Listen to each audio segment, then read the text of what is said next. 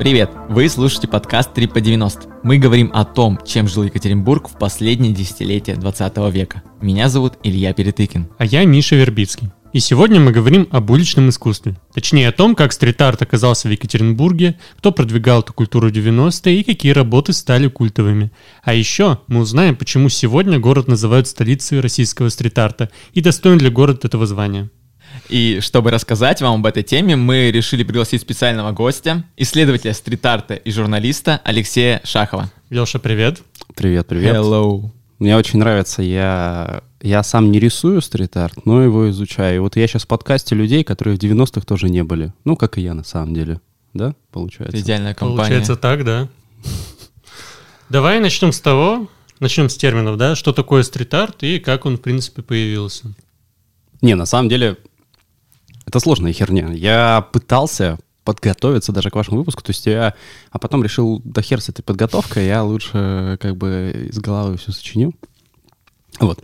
Нет, по поводу терминологии, вообще в плане слова стрит-арт, эта терминология, она расходится. Вообще, некоторые исследователи говорят, что стрит-артом можно называть период искусства с 98 по 2008 год. Так что как бы в 90-х стрит-арта не было. Если мы сегодня глобально поговорим про искусство на улице, Мгм.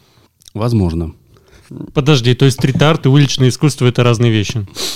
Знаешь, в переводе кажется, что да, одно и то же, но на самом деле в российской терминологии, вот современной, э, стрит-артом чаще всего называют нелегальные всякие партизанские практики, а уличное искусство или искусство улиц, что еще больше, это вообще в целом термин, который любые практики искусства на улице берет под себя. Мгм. Вот. А ты говорил, что в 98 году, получается, началось. А вообще, с чего это началось в Екатеринбурге именно? То есть с каких работ, может быть? Когда он Каких вообще появился? людей? Да. Ну вот смотрите, конкретно про людей сказать сложно. Потому что вот если мы берем 90-е, да, о которых сегодня говорим, в 90-е в Россию приходит граффити, приходит как раз с опозданием на 20 лет. То есть граффити в Нью-Йорке, ну и там, где оно зарождалось, оно в 76-м, в 78-м уже к 80-м оно выходит на коммерцию. То есть оно уже переходит свою стадию формирования. Ну и в России с опозданием на 20 лет оно как раз приходит вот в своем в зародышском состоянии. И по большей части, вот если брать какие-то культовые граффити, я про Екатеринбург вообще ничего не скажу. То есть историю начинают писать, как вы понимаете, по большей части с Москвы, куда больше всего приезжало журналов, видеокассет. Ведь как это чаще всего было? Вообще поговорите с любым из тех, кто рисовал 90-е, то, что ребята смотрели MTV, записывали на кассеты, клипы останавливали, пытались повторить граффити. Я даже больше того скажу, что граффити еще очень часто в небольших городах было не столько, знаете, культурой продвижения своего имени, ну вот как сейчас обычно там как традиционно сложилось, что райтер пишет свое имя, сколько люди просто писали на стенах «Йоу, хип-хоп, стопроцентный рэп» и так далее. Мне очень нравится, что команда «Район» с Екатеринбургская, но она из нулевых, к сожалению. Вот, они как раз достаточно иронично к некоторым работам своим писали тоже йоу, стопроцентный хит, еще что-то, но это была чисто стебная какая-то ирония. Вообще, мне кажется, что, знаете, граффити, в целом, нанесение своего имени, это же культ индивидуальности. Ты продвигаешь себя, продвигаешь себя как личности. Мне кажется, как раз 90-е, это же тоже время всплеска культа как раз индивидуальности. В противовес коллективизации каждый старается выделиться сам. А вот поэтому граффити пришлось очень в тему. Но если мы говорим про уличное искусство, мне кажется, если отследить, посмотреть, то в России в 90-е был рассвет уличного перформанса. То есть э, у нас пришла, скажем так, стало можно быть кем угодно, и художники, и другие люди стали проверять вра- власть на прочность этих самых свобод, которые они сгарантировали людям. Поэтому совершенно самые безумные перформансы происходят в 90-х, а вот по поводу рисунков на улице такого почти нет. А может, вспомнишь какие-нибудь перформансы, какие-нибудь самые запоминающиеся? То есть, чтобы понять, что это вообще было и как это выглядело. Можно не, даже не обязательно из Екатеринбурга. Э, Ну, я, конечно, могу вспомнить Ельцин «Выходи на бой», как раз когда художник э, встал в боксерских перчатках напротив Кремля и звал Ельцина раз на раз помахаться. Илья Мозги, мне кажется, сделал как раз с отсылкой на это работу в Екатеринбурге рядом с Ельцин-центром на одном из гаражей изображены повешенные огромные боксерские перчатки, на которых написано слово как раз. Мне кажется, это отличная аллюзия рядом с Ельцин-центром сделать боксерские перчатки висящие. Ну, то есть тренды 90-х, если так можно выразиться, граффити, да?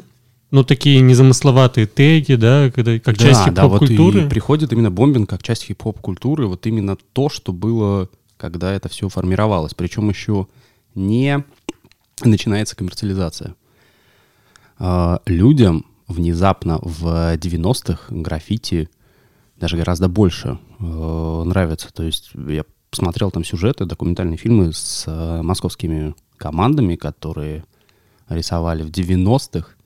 Они рассказывают, что в 90-х даже полиция подходила к ним, спрашивала, что они делают, смотрели такие, ну, вообще красота. То есть не оформляли, не арестовывали, наоборот, восхищались тем, как они делали красиво. Вот. А для Екатеринбурга, мне кажется, в 90-х, в самом, самом конце произошла, наверное, очень важная вещь. В 98-м, 99-м, если я не ошибаюсь, открылся Екатеринбургский филиал ГЦСИ, который как раз начал качать искусство на улице, начал размещать свои работы на улице, начал уличные интервенции, уличные акции и открыл свой фестиваль. То есть стал, мне кажется, предвестником всего того, что сейчас происходит в уличном искусстве Екатеринбурга. А как вот эти уличные интервенции выглядели? То есть как это вообще происходило? То есть ты идешь по улице, там что, какая-то типа работа, будто она законная или что, или нет все-таки? Как сейчас или как-то было по-другому? Ага, ага, смотрите. У них была, во-первых, серия постеров агитация за искусство, ремейк этого всего они сделали в 21 году как раз. Ну Вот. Там были постеры, которые, ну, иронично обыгрывали советские, только призывали прийти в галерею. Мне кажется, ГЦСИшники екатеринбургские, кураторы на тот момент поняли, что уральскую аудиторию никак нельзя затащить в галерею, поэтому надо галерею вынести на улицу.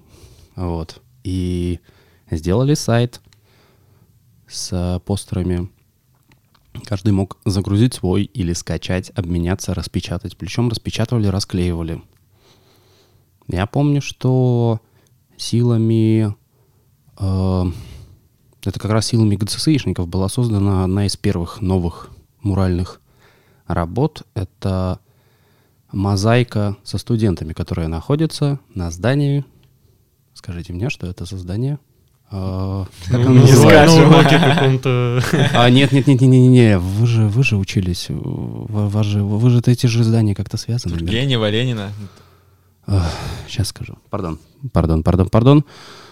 Рядом, рядом с атриумом находится вот э, здание, которое к урфушной системе относится. А, да, я понял.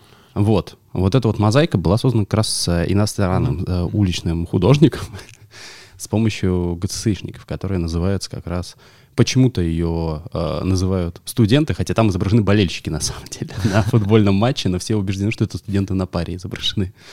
Вот. Да, ну смотри, из нашего разговора следует, что в 90-е, большую часть 90-х в Екатеринбурге в плане уличного искусства особо ничего не происходило, да? Если особенно сравнивать с э, Смотри. нулевыми и сейчас. В 90-е по большей части появляется большинство уличных росписей старика Букашкина. Мгм. На гаражах, на заборах, ну, каких-то других. Я думаю, даже более того, это именно Букашкин и его опыты подтолкнули ГЦСИ начать работать на улице. А потом уже ГЦСИ подтолкнул создать стенографию, которая подтолкнула появлению карбланша. То есть старик Букашкин — это как бы отец э, уличной культуры на Урале? Слушай, возможно, возможно, старик Букашкин. Хотя, хотя э, те же художники Уктузской школы, про которых была серия публикаций на одном хорошем сайте. Без комментариев. Ну, смотри, старик Букашкин. Э, Многие о нем не слышали, но я уверен, что большинство людей, которые не вовлечены да, в, эту, в искусство, в эту индустрию, не знают, чем он уникален, э, почему он такой крутой. Почему? А старик Букашкин придумал себе вот это вот э, альтер-эго. Это на самом деле Евгений Малахин. Он придумал альтер-эго старик Букашкин, придумал такого фрика городского, который играет на балалайке, э, поет песенки и рисует наивные рисунки на в гаражах какие-то. Я думаю, сейчас, если бы он действовал, да, а, то есть он рисует наивное искусство, рисует текст и картинки к нему, причем фразы совершенно простые, но между тем такие философские. Знаете, сейчас это безумно популярный формат, когда люди пытаются в тексте на улице найти еще больше и больше смысла. Мне кажется, если бы Букашкин действовал сейчас, если бы у него был еще и Инстаграм, он стал бы просто, ну, мега популярным, э, потому что, насколько говорят его современники, вот старик Букашкин, это образ, который он мог включить вот так вот и выключить. То есть он не то, чтобы был э, на самом деле сумасшедшим, он скорее придумал этот образ, чтобы скрываться от власти, чтобы когда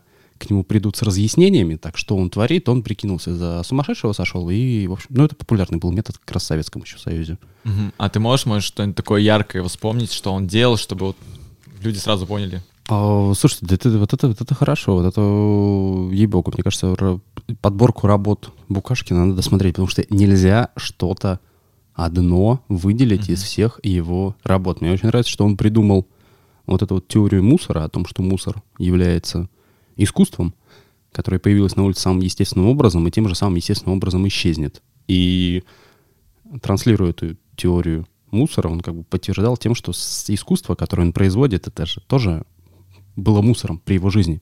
Только после его смерти начался как раз культ Букашкина в Екатеринбурге, и начали его ценить по-настоящему при жизни он вообще был, ну, ну не то чтобы ноунеймом, но не таким популярным, как сейчас. Я не думаю, что при жизни Букашкин кто-то бы задумался о том, что нужно делать музей Букашкина в Екатеринбурге. Ну, сейчас, естественно, ничего не сохранилось, да, в городе из его работы?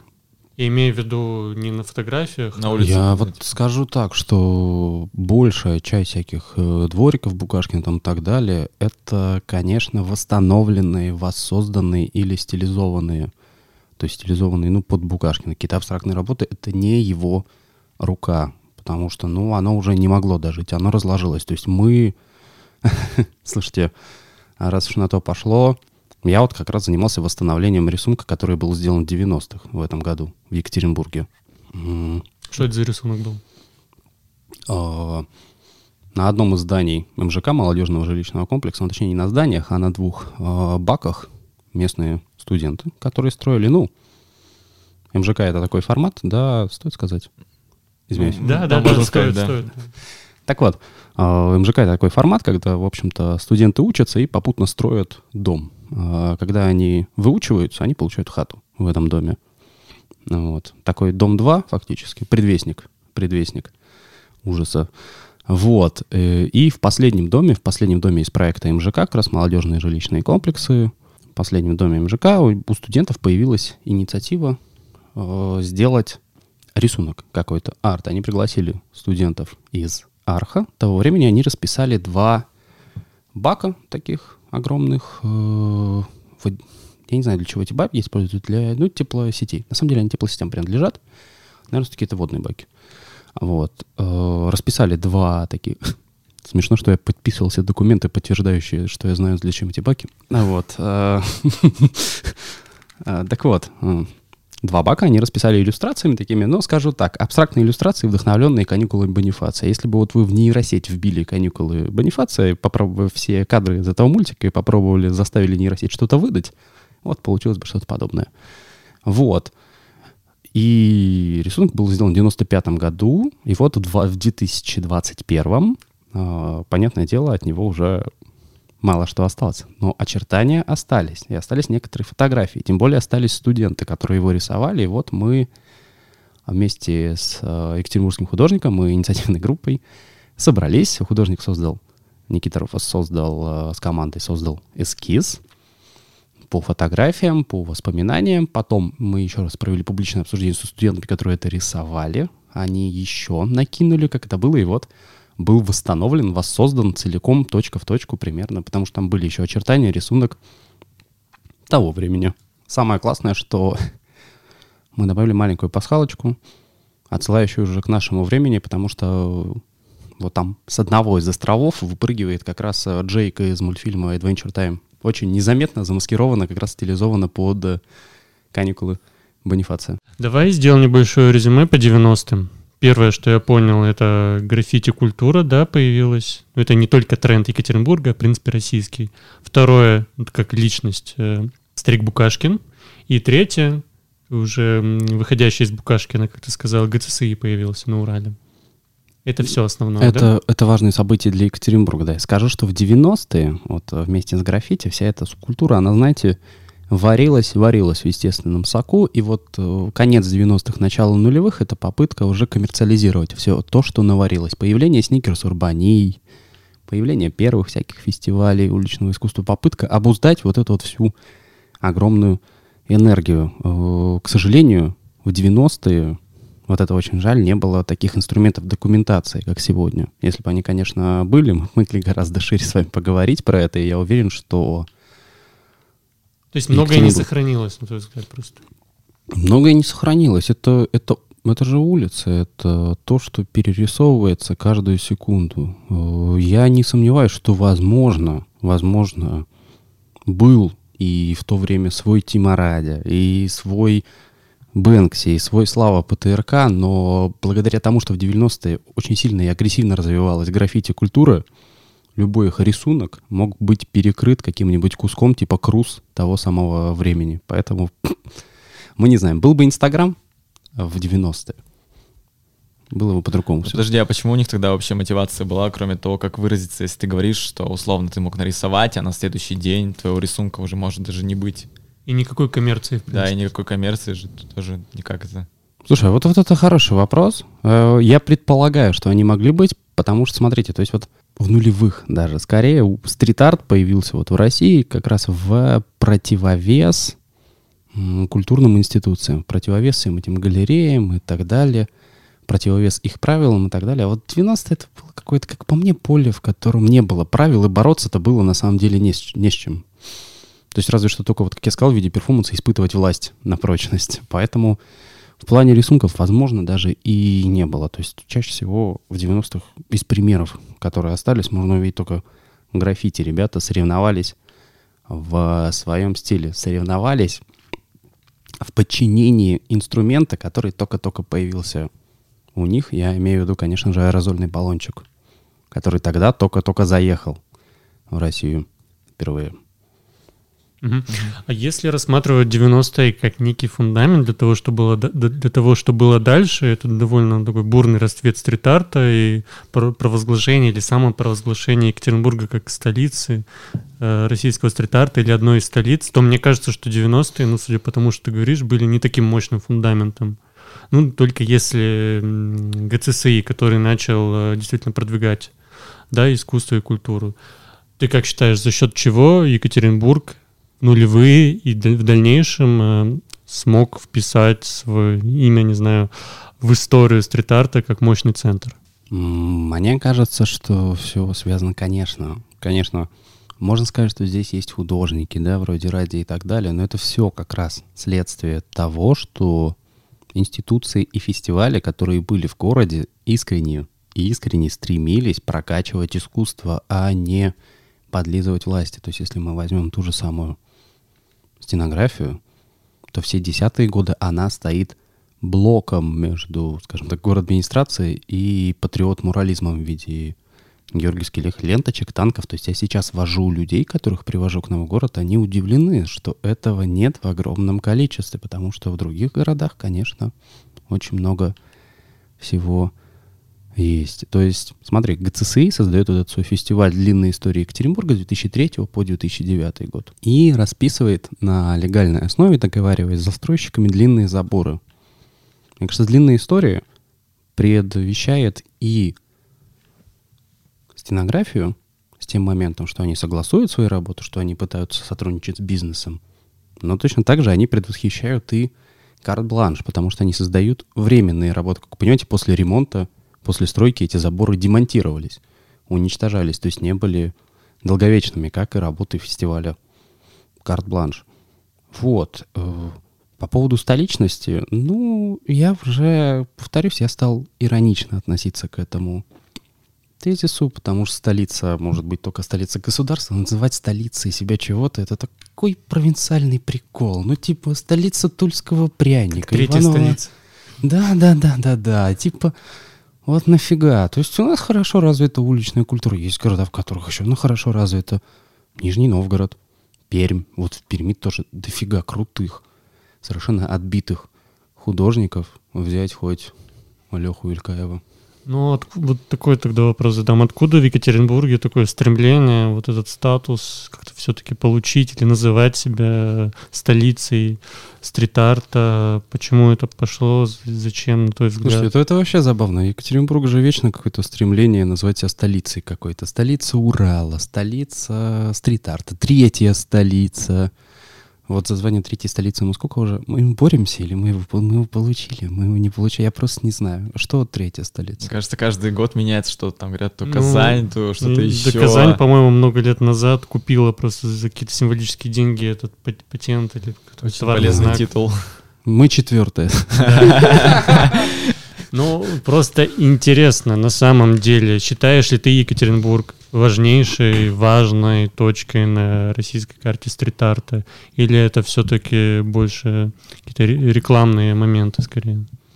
для привлекательности города? Смотри, нет, я считаю искренне Екатеринбург важной точкой, потому что в совокупности все эти факторы, начиная от старика Букашкина и заканчивая Карпланшем, повлияли на отношение горожан к стрит-арту, потому что мы видели уличное искусство — совершенно разных интерпретациях, в легальных, нелегальных, в синтезе с современным искусством, синтезе с граффити культурой, вот с чего начиналась стенография, ближе, наверное, к граффити культуре, в синтезе с какими-то городскими урбанистами. В общем-то, в совершенно, совершенно разных стилистиках, и каждый горожанин нашел что-то свое, каждому нашлось что-то по вкусу. То есть кто-то за разрушение пространства, кто-то за его восстановление. Именно поэтому я считаю, что здесь, наоборот, нет, здесь очень важная точка. Здесь уже есть собрание очень многих авторов. Здесь э, спокойно можно творить другим авторам.